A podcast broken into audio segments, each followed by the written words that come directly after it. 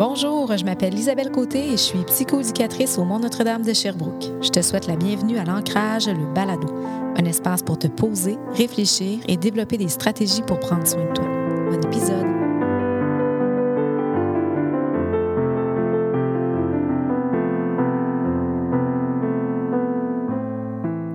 Bonjour, j'espère que tu vas bien. Je suis contente de te retrouver. L'épisode d'aujourd'hui, euh, je le trouve vraiment important. Il sera consacré à la gestion du sommeil. Donc, euh, la gestion du sommeil est un grand défi pour plusieurs adolescents et j'ai envie de dire pour plusieurs personnes de façon générale, tout âge confondu. Donc, nous sommes dans une société où les troubles de sommeil sont très nombreux. Il y a des conséquences importantes aux troubles du sommeil. Donc, euh, si on ne dort pas assez, si on ne dort pas assez bien, en termes de confort ou en termes de, nombre d'heures. Euh, on risque fort bien d'être plus irritable, d'être moins concentré à l'école. Ça peut nuire à nos relations interpersonnelles. Donc, il y a des conséquences importantes euh, et je pense que c'est important de prendre le temps de t'offrir euh, quelques stratégies, des, petits moyens peut-être à mettre en application pour que la qualité de ton sommeil euh, soit améliorée si c'est bien évidemment un problème pour toi. Donc, euh, premièrement, euh, c'est important en tout temps hein, d'apprendre à bien développer des stratégies pour bien gérer ton stress. Donc, une personne stressée sera reconnue pour souvent être une personne qui a du mal à s'endormir. Donc, mieux tu apprendras à gérer ton stress de façon générale, plus ce sera facile pour toi, fort, probablement, de bien dormir. Important aussi de t'assurer d'avoir une alimentation qui est équilibrée et diversifiée, donc de manger trois repas par jour et des collations, de faire de l'exercice physique régulièrement. Hyper important de bouger. Donc, euh, par la sudation, tu vas libérer du cortisol, qui est une hormone de stress.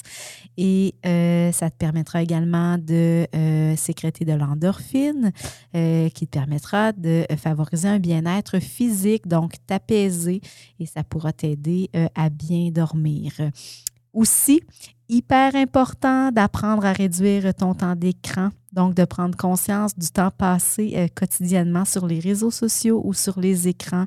Donc, ça affecte également euh, le sommeil.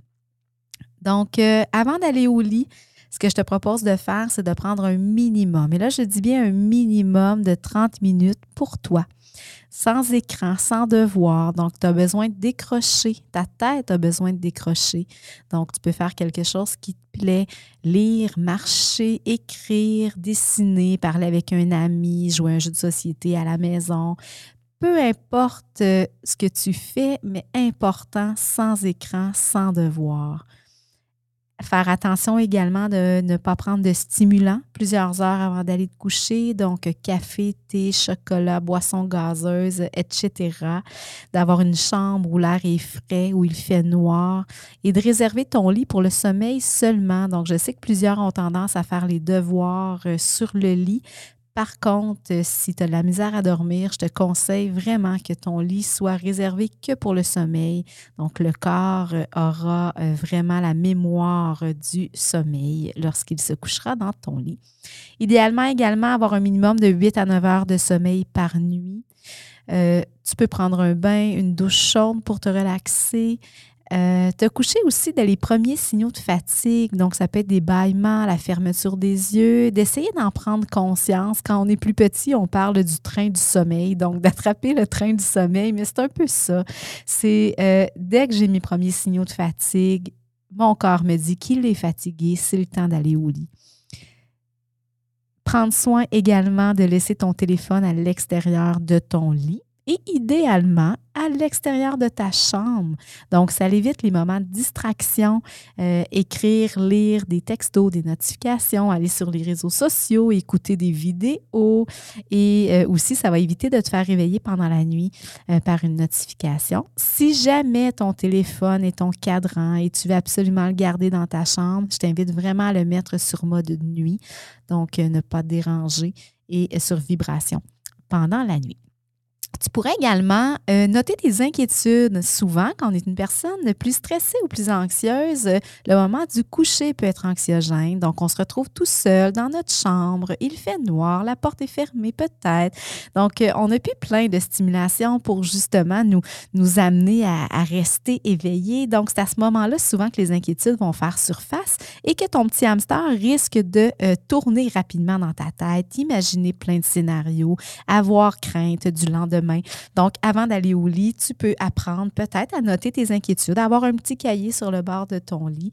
Et euh, lorsque tu notes une inquiétude, tu pourrais te demander si tu as du pouvoir sur la situation là, maintenant, quelles sont les pistes de solutions que je peux prendre pour chacune de ces inquiétudes? Et si jamais tu n'as pas de pouvoir, ben, tu auras à apprendre à lâcher prise. Donc, ça, c'était là des, des, petites stratégies avant d'aller au lit. Maintenant, une fois que tu es couché, euh, euh, je t'offre quelques moyens également que tu pourrais mettre en action. Donc, euh, apprendre à respirer, donc de prendre de grandes respirations lentes et profondes. Ça oxygène ton cerveau et ça permet de faire diminuer ton niveau de stress. Tu pourrais faire la respiration ballon, les respirations carrées. Donc, il existe plusieurs types de respiration que tu peux mettre en application. Tu pourrais également écouter une musique de relaxation, donc ça change le centre d'attention de tes pensées et ça calme ton esprit. Et même, hein, si tu le souhaites, tu pourrais écouter une relaxation, une méditation guidée. Donc, il y en a tout plein sur YouTube. Tu peux faire en quelque sorte comme un magasinage de voix de gens qui te guident. Mais euh, la relaxation et la méditation guidée, ce qu'elle a d'intéressant, c'est qu'il y a une personne qui te dicte quoi faire. Donc, ton cerveau, il est concentré à euh, écouter quelqu'un et à mettre en application ce qui est proposé. Donc, pendant ce temps-là, les pensées tournent un petit peu moins vite dans ta tête.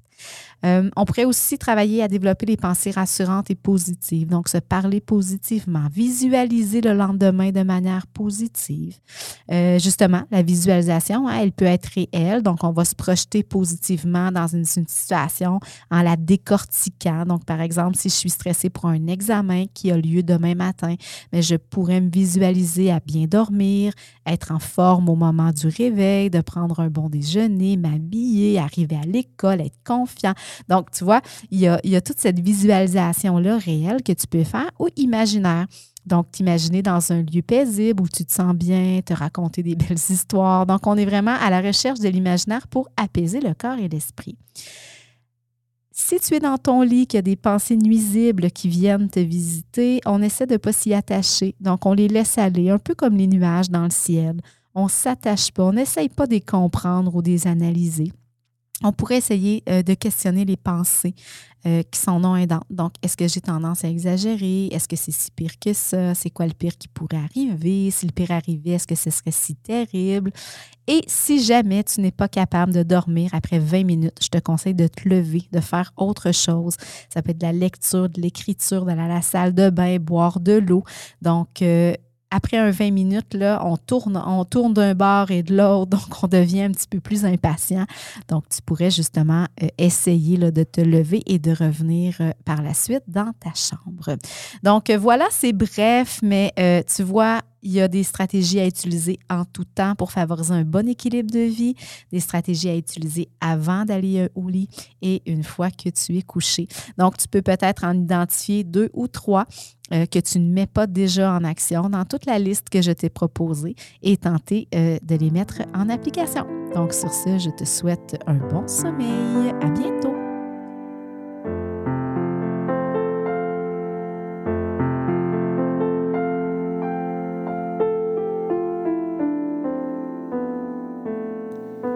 La réalisation et au montage, Gabriel Camiri. Musique originale, Salman Nassiri. Idée originale et création de contenu, moi-même, Isabelle Côté. Merci d'avoir pris un temps précieux pour te mettre au cœur de tes priorités. Je te souhaite une merveilleuse journée. À bientôt.